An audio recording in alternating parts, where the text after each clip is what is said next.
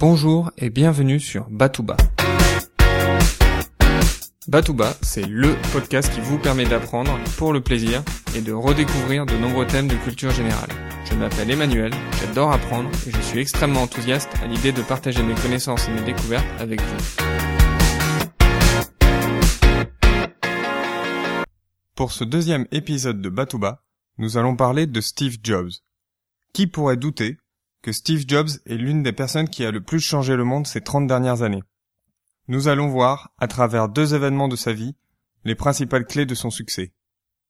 Le premier événement se déroule quelques mois avant la création d'Apple, à l'époque où Steve Jobs travaillait encore chez Atari, une des premières sociétés de jeux vidéo.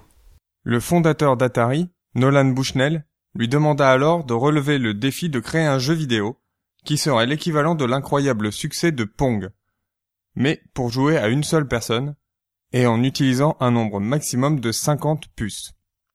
Steve Jobs embaucha alors son futur associé chez Apple, Steve Wozniak, qui était un magicien de l'électronique, et ils travaillèrent sans relâche pendant quatre jours pour créer ce nouveau jeu. Contre toute attente, ils réussirent leur pari et créèrent un jeu dont les règles sont extrêmement simples. Petit 1, insérer une pièce. Petit 2, éviter les clingons. Pour moi, il y a au moins quatre leçons à tirer de cette première anecdote. La première leçon, c'est qu'il faut savoir dire oui aux challenges que l'on nous propose, même si cela nous semble impossible. La deuxième leçon, c'est que Steve Jobs a toujours réussi à s'entourer des meilleurs éléments pour réussir ses projets. La troisième leçon, c'est qu'ils ont travaillé sans relâche, et sans ce travail, ils n'auraient jamais réussi à sortir le jeu vidéo. La quatrième leçon, c'est ce qu'on retrouve dans tous les produits Apple, même encore aujourd'hui c'est qu'il faut savoir rester simple. Les règles du jeu ici sont extrêmement simples. Deux étapes. Insérer une pièce, éviter les clingons. Cette anecdote montre aussi la complexité de la personnalité de Steve Jobs. En effet, pour créer ce jeu, Steve Jobs avait une rémunération fixe et un bonus. Steve Jobs partagea sa rémunération fixe 50-50 avec Steve Wozniak. Par contre, la légende raconte qu'il garda tout le bonus pour lui. Quelques mois plus tard, Steve Jobs et Steve Wozniak créent Apple. Nous sommes en 1976. Projetons-nous maintenant quelques années plus tard, en 1984, pour le lancement du Macintosh d'Apple. Steve Jobs s'est toujours considéré comme un rebelle, et il pensait être l'unique rempart au géant informatique IBM qui dominait outrageusement le marché des PC. C'est dans cet esprit qu'a été créée l'une des publicités les plus connues au monde. On y voit une athlète lancer un marteau sur un écran géant qui hypnotise des dizaines de personnes.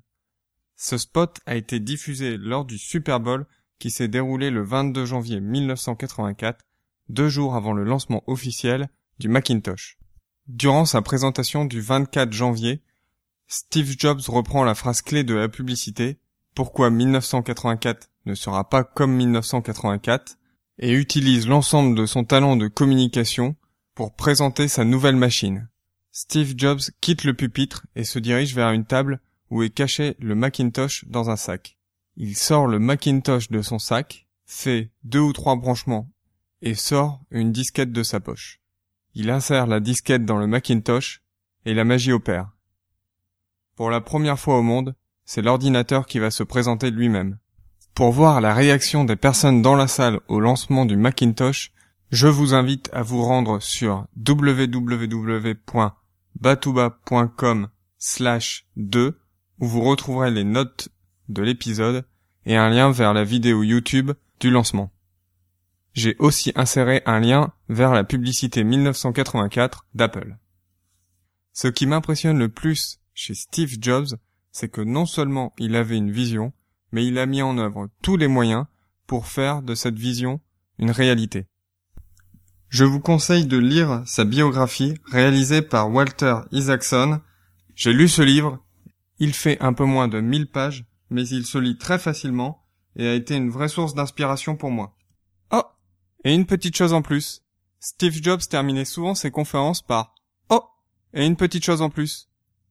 Cela lui permettait de présenter un service ou un produit qui n'était pas attendu, et ainsi il délivrait toujours plus que ce qu'on attendait de lui. Voilà, j'espère que vous avez pris autant de plaisir à écouter l'épisode que je n'en ai eu à le préparer et à l'enregistrer. Je vous dis donc à très bientôt sur batouba.com. D'ici là, restez enthousiastes, prenez soin de vous et de ceux qui vous entourent.